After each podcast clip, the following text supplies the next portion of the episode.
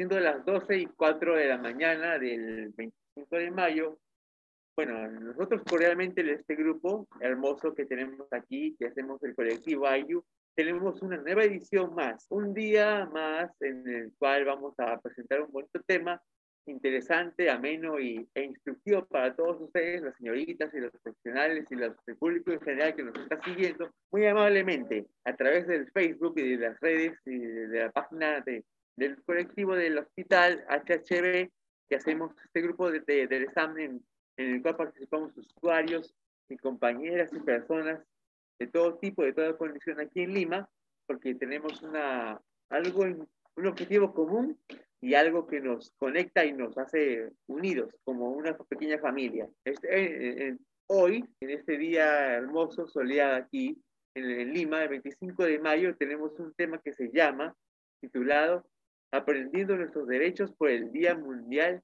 de la Esquizofrenia. ustedes de repente se preguntarán por qué, qué vamos a tratar hoy día.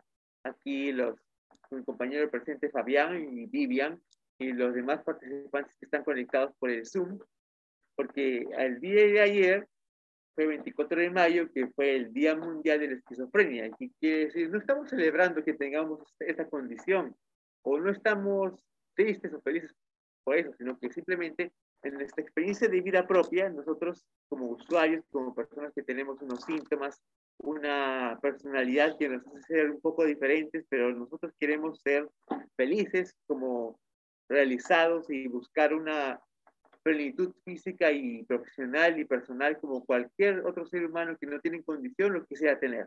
Por eso es que nosotros hemos decidido tomar este día y traer a nuestra invitada y traer a un, un, mensaje y, y, nos hemos preparado durante estas semanas para hacer este programa que esperamos les guste a todos ustedes y que salga muy bonito y que se lleven un bonito recuerdo de, de este, de este día. Muy bien. Ahora vamos a pasar a presentar los temas. La primera parte va a ser, bueno, vamos a dar pase a, los compañeros que van a tratar el tema que vamos a, a disertar. Muy bien. ¿Pueden, Muy bien, chicos. Gracias por estar aquí. Gracias a los que nos están viendo en el Facebook. Eh, recuerden que el Facebook está abierto para que ustedes, los que nos están oyendo, pueden hacer sus preguntas, sus comentarios en cualquier momento y los vamos a leer. Entonces hoy día nos encontramos hablando de la esquizofrenia. Vamos a comenzar a hablar de qué es la esquizofrenia. Todos los que estamos aquí somos del grupo AYU y podemos participar hablando de nuestras experiencias acerca de eso. Así que vamos con ese tema. Muy bien. Correcto, adelante. Bueno, ahora doy pase a, a, a las personas que quieren participar. Bueno, de todos ustedes, ¿quién desea empezar? Yo, yo, yo. Muy bien.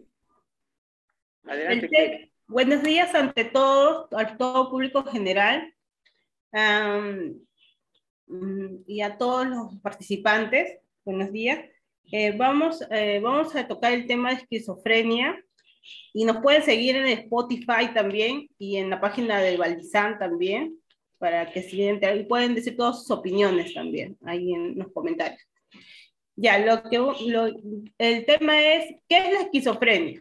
Ya, la esquizofrenia, la esquizofrenia es un trastorno que afecta la capacidad de una persona para, para pensar, sentir y comportarse de manera lúcida. Eh, se desconoce la causa exacta de la esquizofrenia, pero, pero es posible que tenga que ver con una combinación de factores genéticos y ambientales y de la alteración de, de, las sustancias químicas y la estructura del cerebro. La esquizofrenia se caracteriza por pensamientos o experiencias que parecen estar desconectadas de la realidad. Habla o comportamiento desorganizado y disminución de la participación de las actividades cotidianas. También puede presentarse dificultades en la concentración, concentración y la memoria, el tratamiento suele ser de por vida, incluir una combinación de medicamentos, psicoterapia, psicoterapia y servicios del cuidado especialmente coordinados. Eso.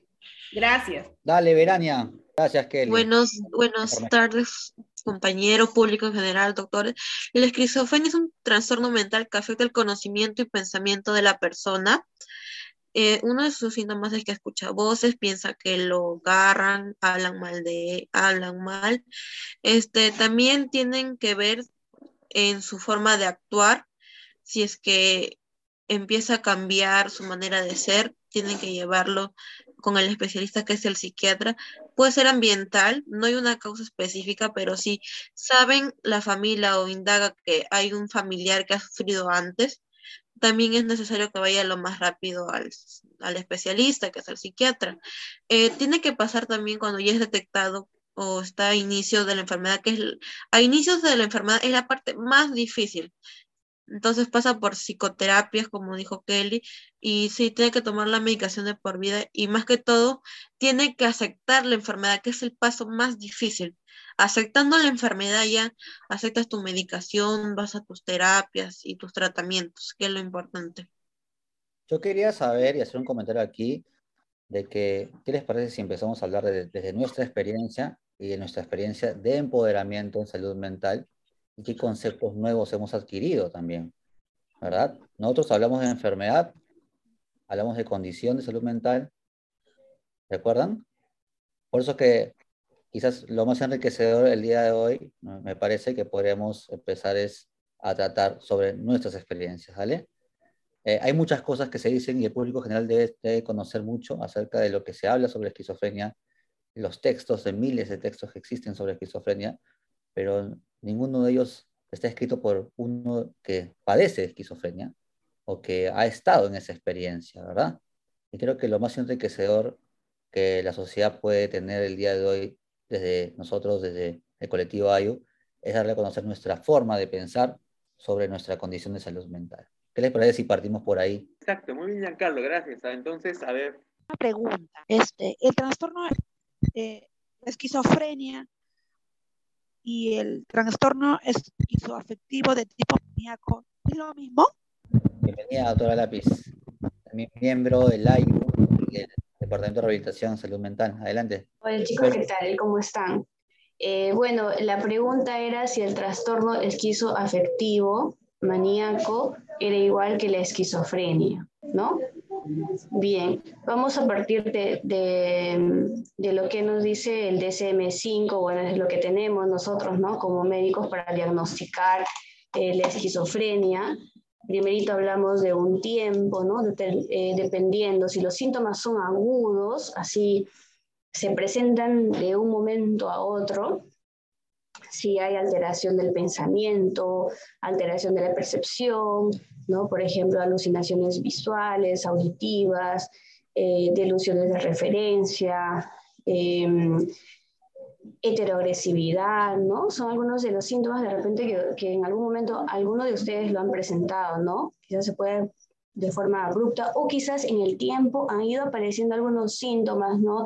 Em, pérdida de, la, de, de, lo que es este, la, las, eh, del cuidado personal, ¿no? Entonces esos son los síntomas de la esquizofrenia. Ahora, del esquizoafectivo maníaco ya son otros, otros síntomas. Por ejemplo, hay una, eh, se afecta pues la, la parte eh, afectiva, ¿no?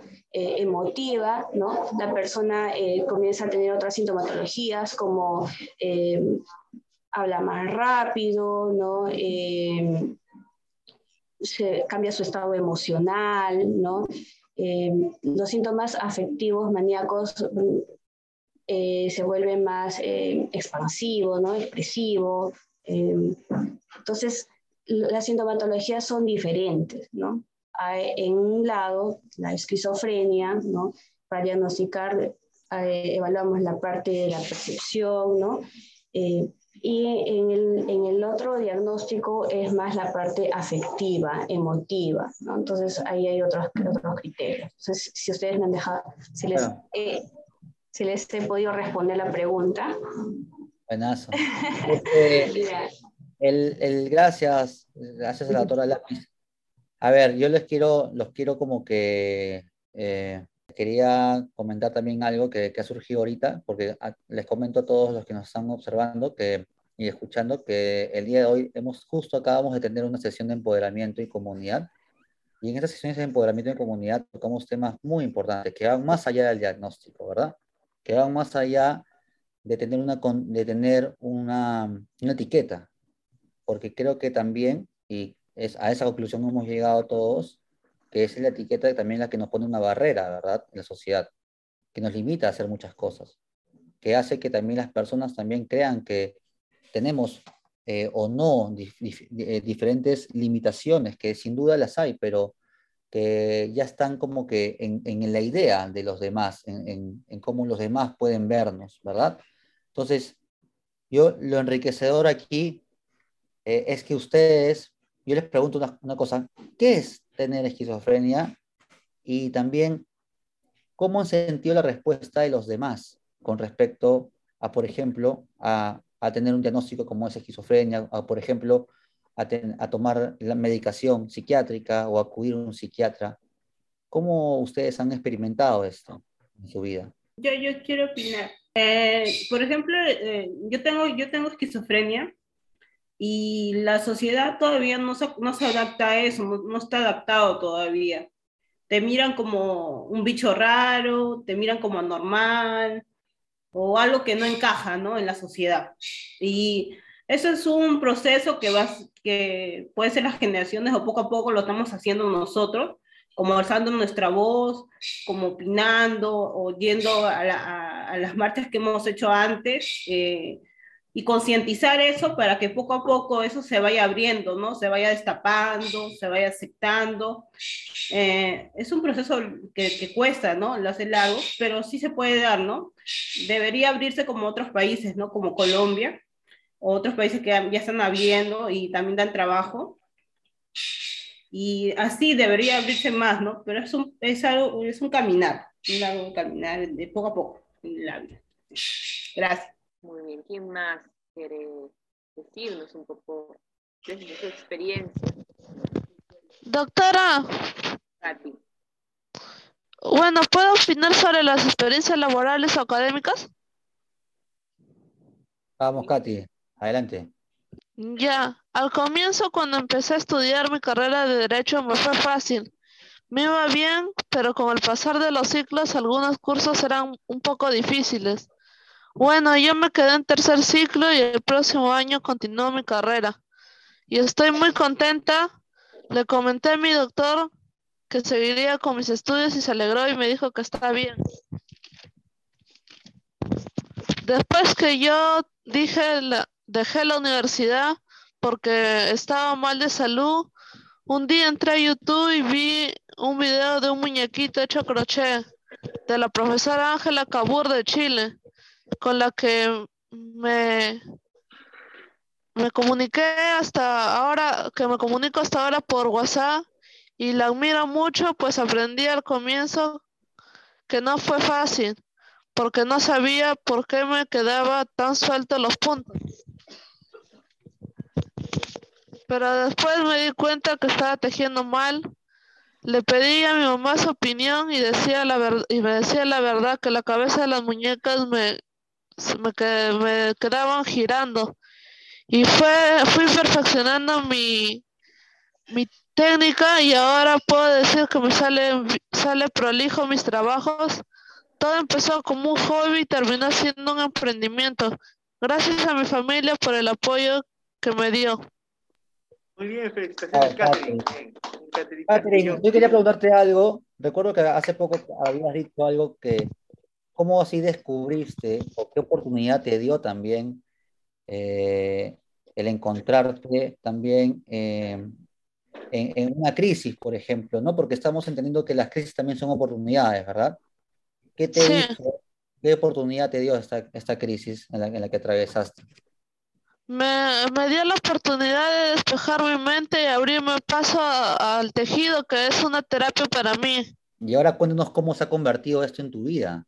Eso se ha convertido como parte de mí al ayudarme a distraerme, al sentir que so, soy más amada con mi familia y al, al ser alegre también por, por, tener un emprendimiento que poco a poco iba sumando y iba sumando un poco más de, de ganas de seguir adelante conmigo misma y dejar atrás el pasado de la esquizofrenia que fueron crisis y angustias que, que también pasó a mi familia, también conmigo. Gracias por Oh, tu participación, Catherine. Muy bien. ¿Alguien más de Ayu que quiera también eh, dar su opinión acerca de, de su experiencia con la condición? Estamos aprendiendo sobre nuestros derechos por el Día Mundial de la Esquizofrenia. Solamente quiero que sepan que eh, estos de nuestros derechos eh, nos hace hacer activistas, ¿no? Sobre nuestros derechos, ¿no? La esquizofrenia no es un impedimento para, para trabajar. Este, porque podemos eh, llegar a una a trabajar este, con nuestra tarjeta del CONADI. quiero opinar sobre esto porque me parece muy bien lo que dice, porque nuestra condición o los síntomas que tenemos, nuestra diagnosis, no debe ser un impedimento o una limitante para trabajar, para amar, para vivir, más bien es una valla, es un, es un muro simbólico que, que podemos traspasar, superar por arriba y seguir adelante, ¿no? Por supuesto, cada uno de nosotros a su proceso, con, con su propia experiencia personal, podemos superarlo buscando cada uno, cada una lo que nos ayuda. Para unos puede ser la música, el trabajo o, cualquier otra cosa, o la familia, nos ayuda a soportar y, y hacer un soporte para superar esa barrera. ¿no? Así es, gracias Miguel Ángel. Ahora, sí, ahora vamos con nuestro compañero Fabián. Eh, en relación a lo que dice hola a todos, en relación a lo que dice Miguel, eh, me gustaría decir que, eh, que también en, la- en los trabajos con los eh, centros educativos debe haber ciertas normativas que faciliten el, el acceso, ¿no? Es que uno solo vaya y ponga toda su parte y, digamos, el entorno posiblemente no, no entienda, ¿no? Lo que a uno le pasa, ¿no? Pero que hubieran ciertas este, conocimientos de parte de ellos, cierta accesibilidad, quizás el, el desenvolvimiento nuestro podría ser más, este, más permanente, más productivo, etcétera, ¿no? Entonces, este, creo que no es, no es, no es que se diga que eh, también que yo, yo lo voy a hacer todo y, y- y voy a superar todas las adversidades, ¿no? Cuando las mismas adversidades, este, digamos, em, cuando debe haber ciertos apoyos, ¿no? Y, y accesos que nos permitan desenvolvernos como cualquier persona común, ¿no? Em, por decir, en los centros educativos em, hay clases a las, dos- a las 8 de la mañana, pero con las, con las pastillas, digamos, con las que nos hacen dormir, ¿no? Eh, bueno, en algunas personas que no- no dan- nos dan bastante sueño, entonces uno llega a clases y por lo general uno se queda dormido, ¿no? Entonces, este, debe haber ciertas este, medidas que faciliten ¿no? el, el- el acceso, ¿no? Es. El que sea, sea en el tema educativo o en el tema este, laboral, ¿no? O otros temas, ¿no? Otros sectores. Así es. Entonces, ahí podríamos hablar acerca de, de qué tan importante es cómo la sociedad trata esta condición. también, ¿no? Y bueno, y ahí les queríamos preguntar a ustedes, a Layu, eh, ¿qué experiencias han tenido en el sector laboral y, y en el sector académico? ¿no? Experiencias de repente que los han ay- ayudado o experiencias que los han también limitado, ha habido discriminación, de eso podemos hablar también a modo de crítica, ¿no? Yo, señor, Quiera, puede, puede hablar. A ver, vamos con Alex. ¿Me Alex, escucha bien? pégate a tu micrófono. Este, bueno, yo quisiera hablar sobre mis experiencias laborales y académicas. Eh, bueno, en lo académico, después de salir, cuando me internaron por una crisis en donde me diagnosti- diagnosticaron esquizofrenia, lo primero que hice fue estudiar. Estuve con mis pastillas siempre y me fue fácil amanecerme, por ejemplo, estudiando. Yo tenía 24 años y sí, y sí me fue fácil. No he tenido ninguna dificultad a esa edad pero no acabé la carrera por factores sociales afectivos. En lo laboral, mi primer trabajo fue como auxiliar contable. Trabajé tres meses y luego renuncié por factores sociales en ese trabajo. Luego mis trabajos fueron como producción en empresas y eran rotativas. En ese trabajo duré ocho meses y luego me salí por malos entendidos con mis compañeros. Luego trabajé como vigilante dos horas, mañana y noche. Y duré más de lo que los otros. Fue de un año. cuando tuve un trabajo, logro pasar, pasar las entrevistas que hay, pero lo difícil para mí es mantenerme en el trabajo. Ya no duro mucho tiempo. Siento mucho estrés social debido a mi diagnóstico esquizoafectivo. Gracias. Gracias, Alex. Genial, buenísimo. Bueno, lo que también estamos experimentando y viendo también es cómo estas trabas sociales que tienen que ver con el estigma en salud mental repercute también en nuestro desarrollo, ¿verdad? Un desarrollo que debería, como bien dijo Fabián, ser diferenciado y tomar en cuenta también las condiciones tanto del tratamiento, como son los efectos adversos de la medicación, como también nuestras propias pausas y nuestro propio proceso, ¿no? Tanto de aprendizaje como también de desarrollo, ¿verdad? Así que gracias, gracias, un fuerte aplauso. Adelante. Muy bien, fuerte aplauso. Sí, yo quería opinar acerca de qué es la esquizofrenia. Para ti. La esqui- Sí, para mí. Ah, dale.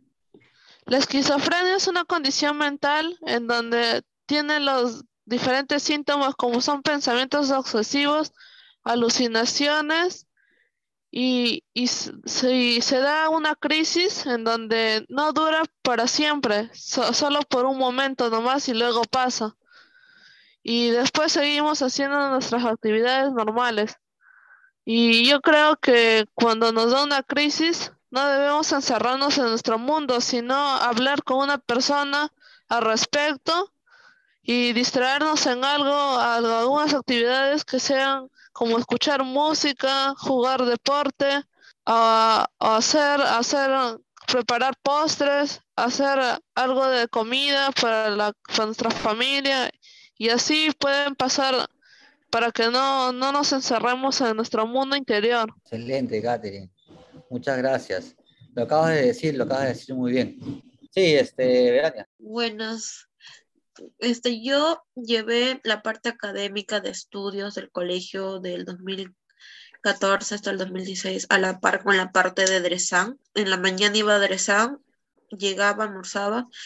De- desde el 2014 hasta el 2016 que estuve en Dresan, de ahí me iba al inglés y de 6 a 10 de la noche estudiaba. De ahí, de, ¿sabes a la gente que es Dresan y qué se hace aquí. Dresan es Departamento de Rehabilitación y Salud Mental. No solo es terapia, o sea, como dicen, de dibujar, pintar o algo así. También hay terapia psicológica, hay ar- no, arte terapia, expresión artística, este, baile, hay un biohuerto, jardín, jardín y biohuerto. A mí lo que más me gusta es el arte y el, el arte terapia y el arte escénico que hemos hecho la semana pasada que me gustó bastante, donde yo puedo expresar mis emociones no solo pintando, sino corporalmente, que es lo más bonito, que sí me gusta. Y bueno, y las terapias con, los con los psicólogos que puedes conversar y, la radio IU que es virtual y todo, y empoderamiento también. Bueno, llevé Dresan y bueno, de ahí me, re- me dieron de alta y de ahí al año siguiente empecé a trabajar en una panadería antes de, de cumplir 18, duré seis meses. Eh, me iba bien, pero, por- pero de ahí empecé a trabajar de lunes a domingo, o sea, no tenía descanso. Duré tres meses con descanso, tres meses sin descanso, y de ahí me lo retiré.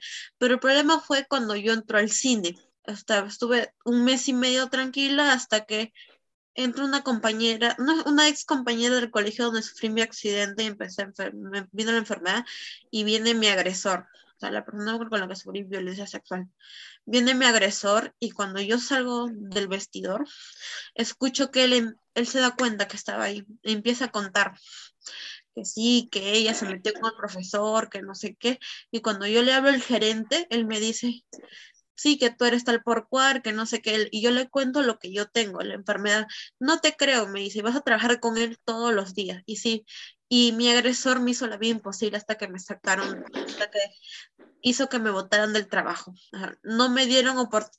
Todos los días me mandaban memorándum y yo hacía más del trabajo normal. A veces no tenía tampoco ni descanso. O sea, mi descanso podía estar en el en Caraballo y me decían, te vienes ahorita a trabajar. O sea, le digo, pero es que hemos dicho que vas a reemplazar, pero no me han consultado, les decía. Yo estoy lejos. No, ahorita te vienes y ahorita te vienes y era como que le digo, pero no me has consultado nada, es mi descanso y ya. Y así pasó en Cineplan. Claro. Después, después fui a Cinestar, estaba tranquila una semana hasta que mi vecina también va a trabajar conmigo. Y ahí como que ella decía, tú te crees lo mejor, es que le digo, yo sé por experiencia, yo trabajaba antes en otro cine. Y empezó como que a decir sí, y ahí empezó a contar lo que tenía porque yo le conté ella porque vivía la vuelta de mi casa. Y ahí empezaron a decir, ahí viene Lalo, viene la loca, viene la loca. eso. Pero no duramos mucho porque vino la pandemia. Y eso fueron las experiencias que tuve. Gracias, Verania. Y tomando un poco lo que nos cuenta Verania, gracias por haber contado algo tan personal, Verania, eh, podemos pasar a las preguntas también, ¿no? Relacionadas a nuestros derechos, ¿qué les parece? Vamos a decir las preguntas relacionadas a nuestros derechos laborales, a nuestros derechos como personas, ¿no? Hay una ley, hay una ley que, que nos ampara, las personas con una condición de salud mental, y para eso hemos invitado a la doctora Viviana Lápiz, ¿no? que la tenemos aquí con nosotros participando. Gracias, doctora Viviana, por estar aquí.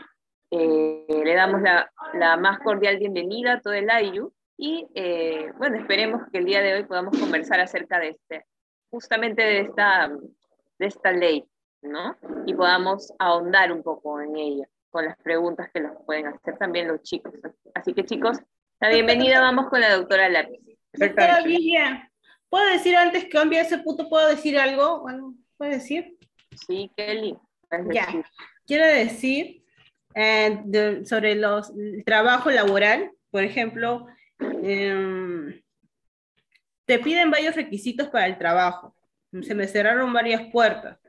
Aún así, con perseverancia y constancia, ingresé a trabajar a tienda CEFE, a tienda Más Gallo y a INEI como evaluadora censal.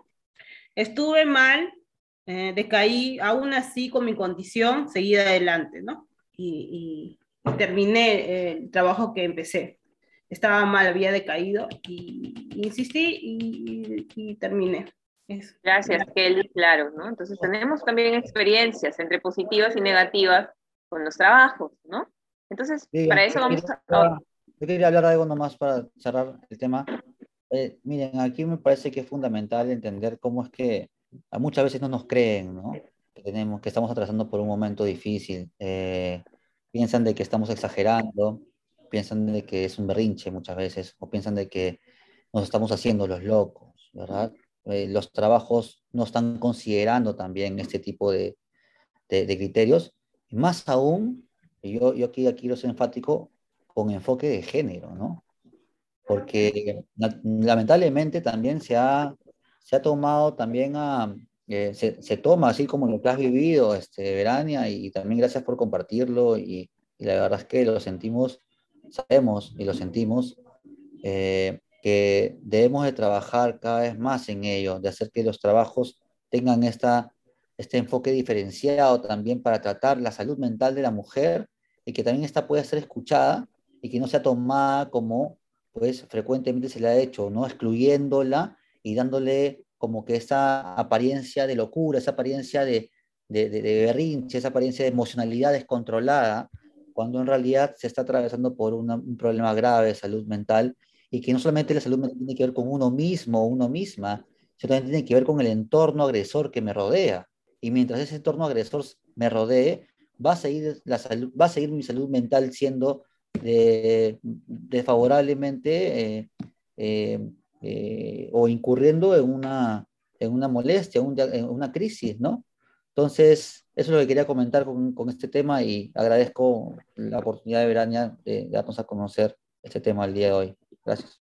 Muy bien, Giancarlo. Ahora, como vamos a pasar a la siguiente parte, entonces doy el pase para que la doctora Viviana Lápiz, que es psiquiatra, que es nuestra compañera de aquí, vamos a recibirla y para que, para que todos nosotros podamos hacer algunas preguntas breves para que nos dé su opinión bien consensuada. Entonces, sobre, sobre todo sobre esta ley general de la persona con discapacidad, que es la 29973, y que nos alivie nuestras dudas. Si queremos preguntarle algo sobre relacionado al tema para que ella nos dé su opinión. Muy bien, adelante. Entonces vamos a ir, gracias Miguel Ángel, vamos a ir con Katy, que ha levantado su mano.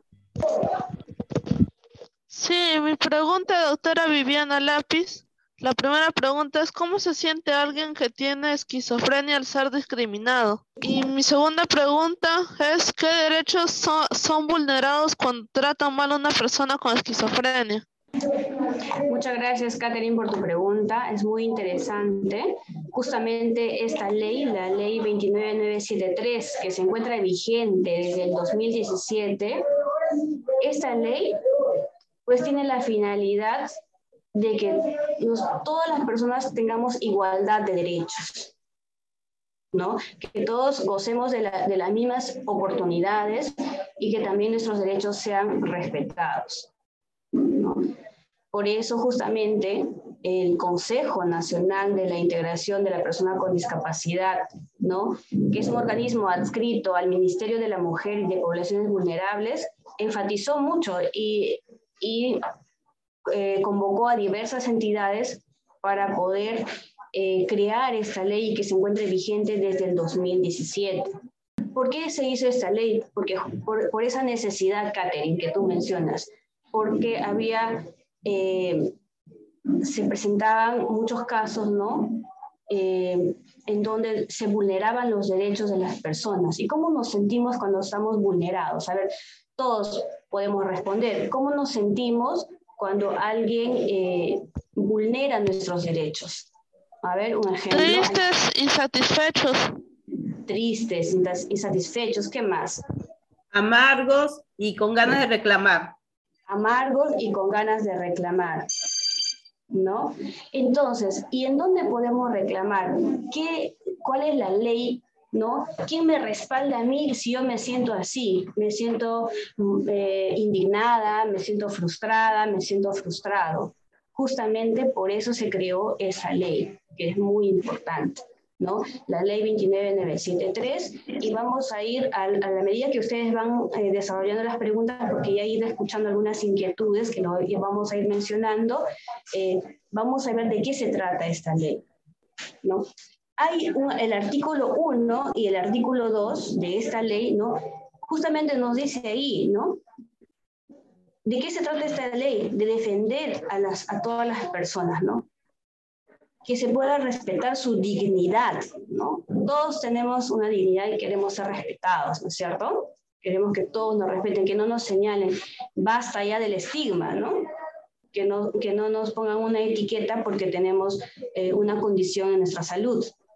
¿No? Justamente esta ley es lo que quiere hacer prevalecer ese, ese derecho, ¿no? Todos tengamos dignidad, ¿no? ¿Qué más? Tenemos derechos a la vida, a nuestra identidad, ¿no? Todos tenemos un DNI, tenemos un nombre, tenemos un apellido, ¿no? También eso hace prevalecer nuestro derecho, ¿no? Eh, no solamente a eso, sino también a nuestra integridad eh, física, moral, psíquica. ¿no? Tengamos también eh, em, ese bienestar que la sociedad nos, nos debe de brindar, nuestra familia, nuestro entorno, ¿no?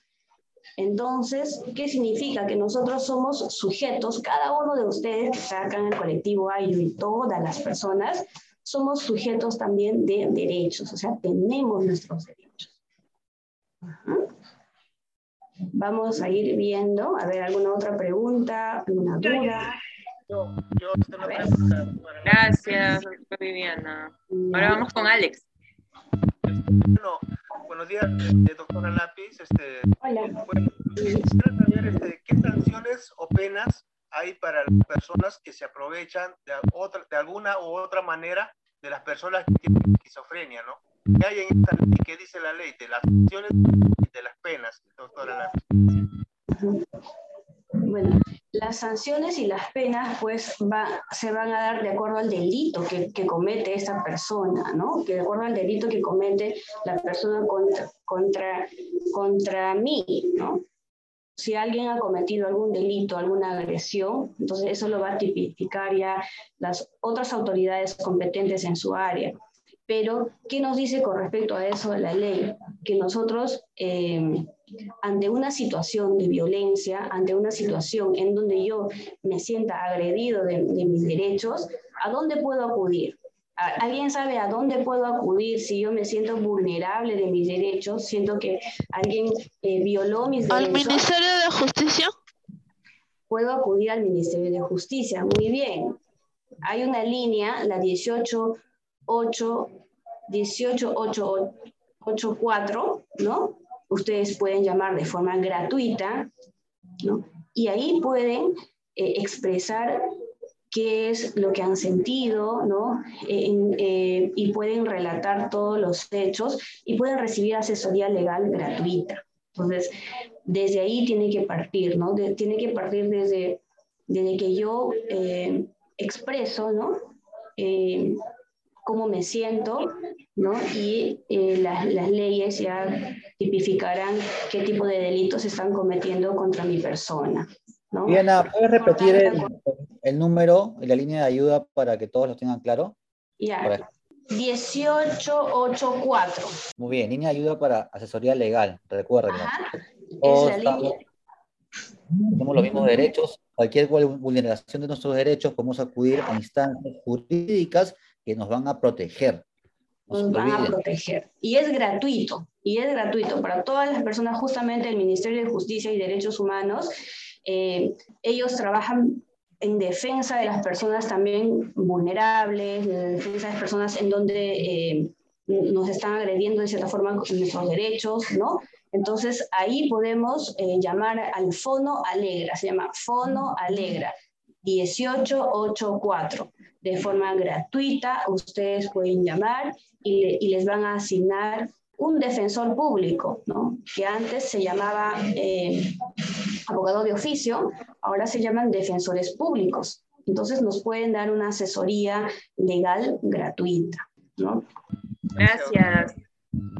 Gracias, Viviana, por, por aclararnos este tema tan importante, nuestros derechos, por el Día, del, por el día Mundial de la Esquizofrenia. Y Hago recordar que los que nos están viendo en el Facebook pueden poner sus comentarios también, ¿sí? O sus preguntas. Muy bien.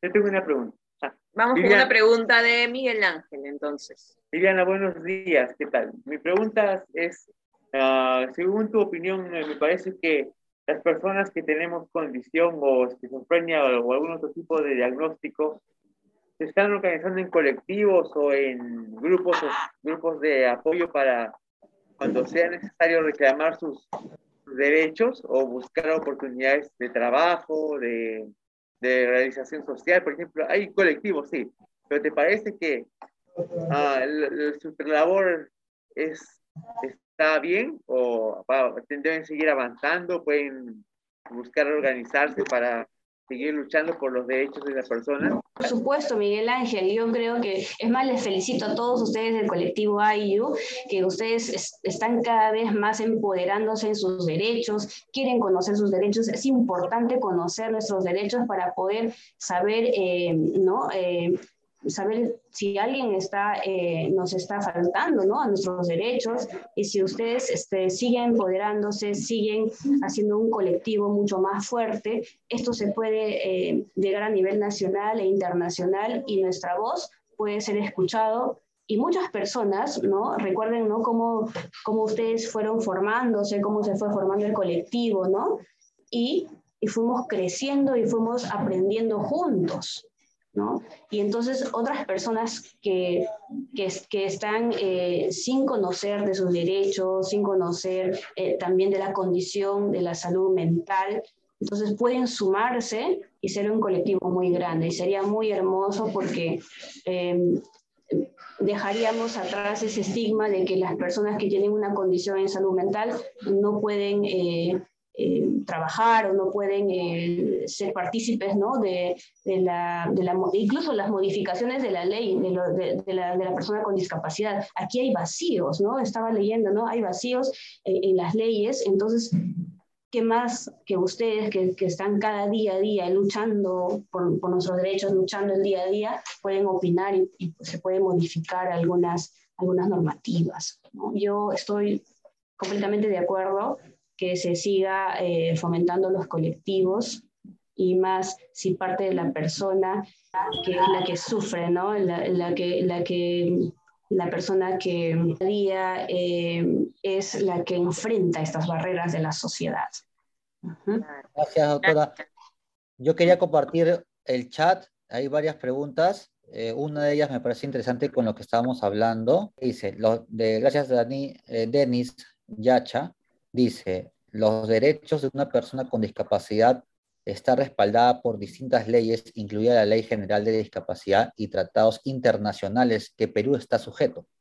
Mi pregunta es, ¿quién fiscaliza y hace que estas leyes realmente se cumplan? Se sabe que con NADIS como tal sería la encargada, pero en la práctica eso no sucede. También recae en las OMAPETs, pero no se dan abasto. En su defecto, el actuar es escaso e inexistente. La policía como tal es complicado denunciar. Y nuevamente surge mi pregunta, ¿quién realmente hace que esto se cumpla?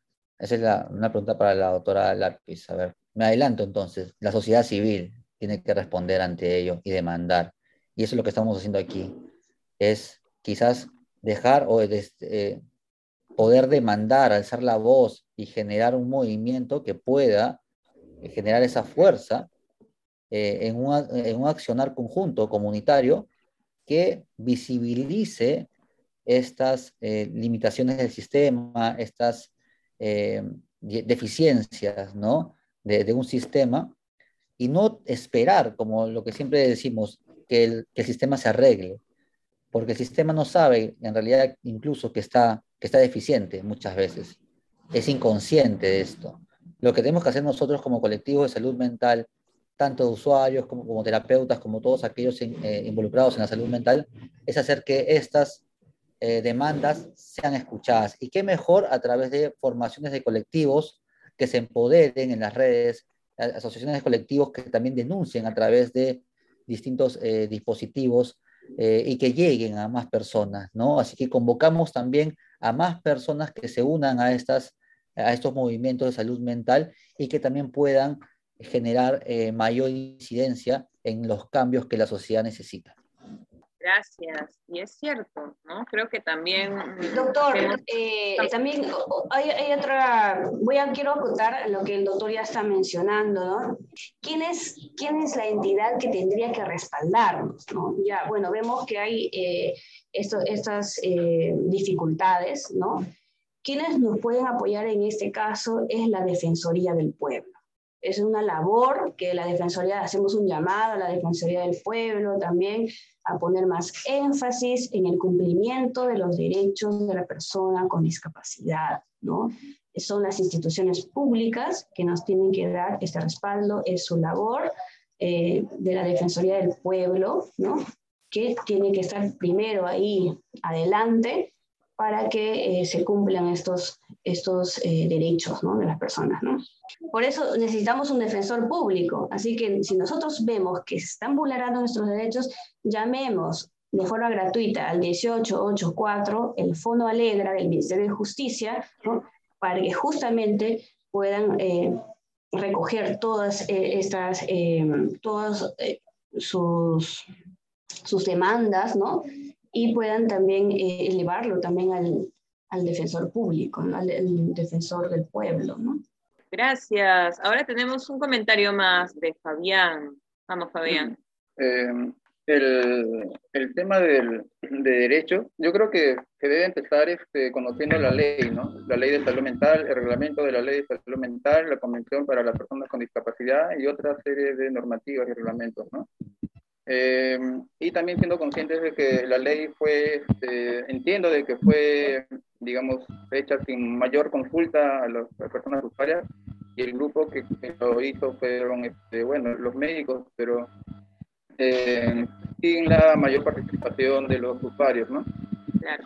Eh, y creo que es un poco difícil, ¿no? Que el, que el usuario, o los, digamos, o las organizaciones de usuarios de eh, demanden, ¿no? Este, eh, por ejemplo, tengo un amigo que hizo, hizo, hacer un, hizo hacer un plan piloto sobre consentimiento informado de los psicofármacos en, en la norte, pero no le funcionó, ¿no? Estuvo como seis meses ahí batallando, pero como que, no, le, como que no le hacían caso, ¿no?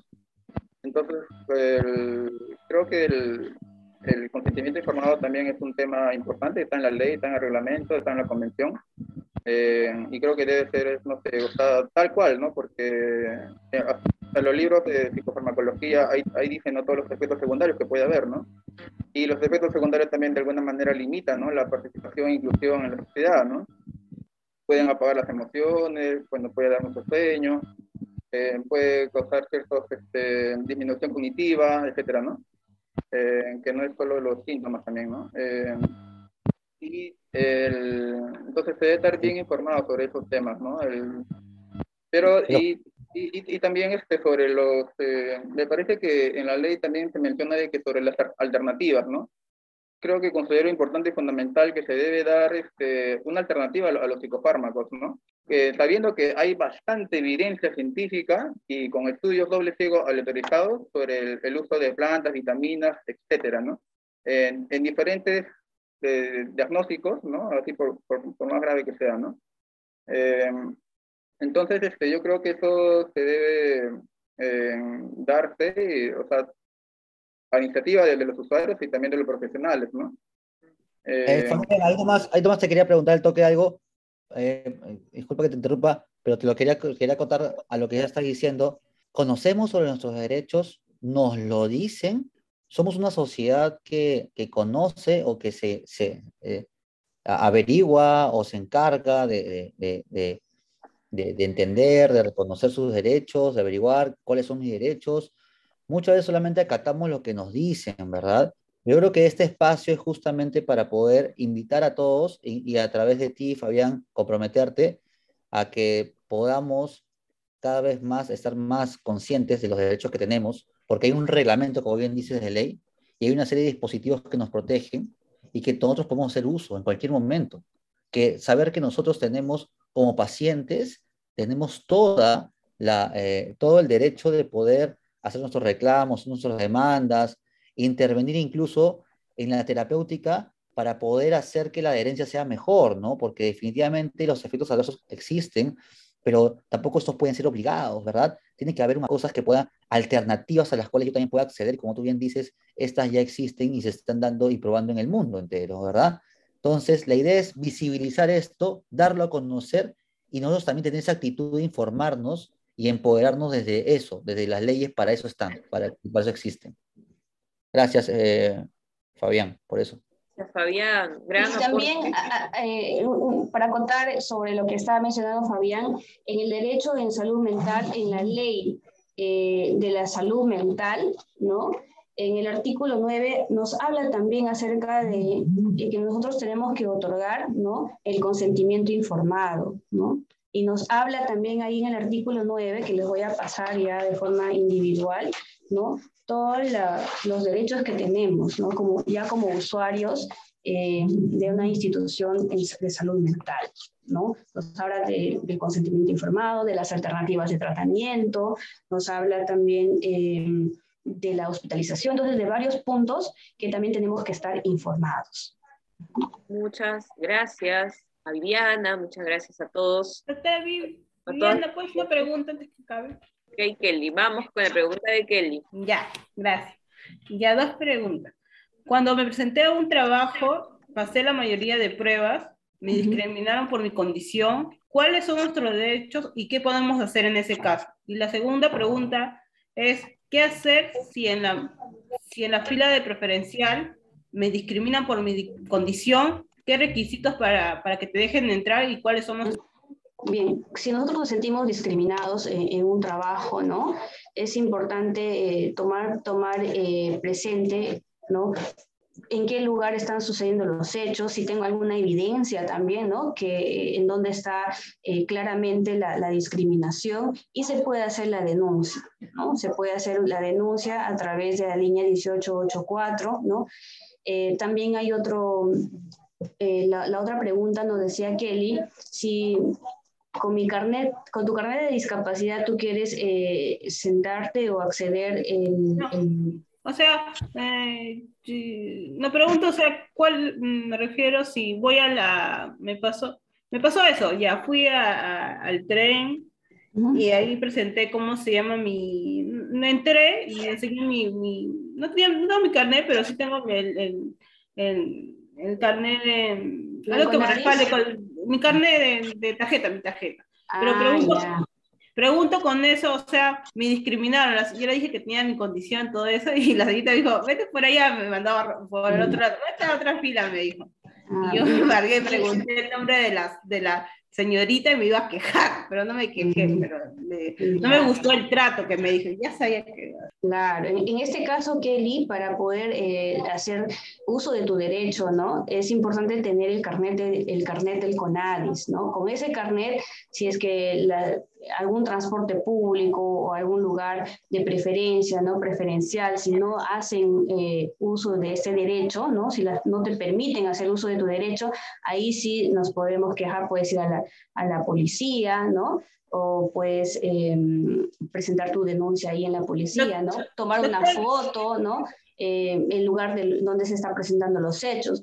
Pero el carnet del, del hospital no es un documento, ¿no? Para, para hacer es- estos tipos de reclamos. O, Doctora, Vivian, una pregunta, y si no, y si no tengo ese carnet de, de Conadi, entonces no puedo, no puedo reclamar nada, entonces. eh, ¿No?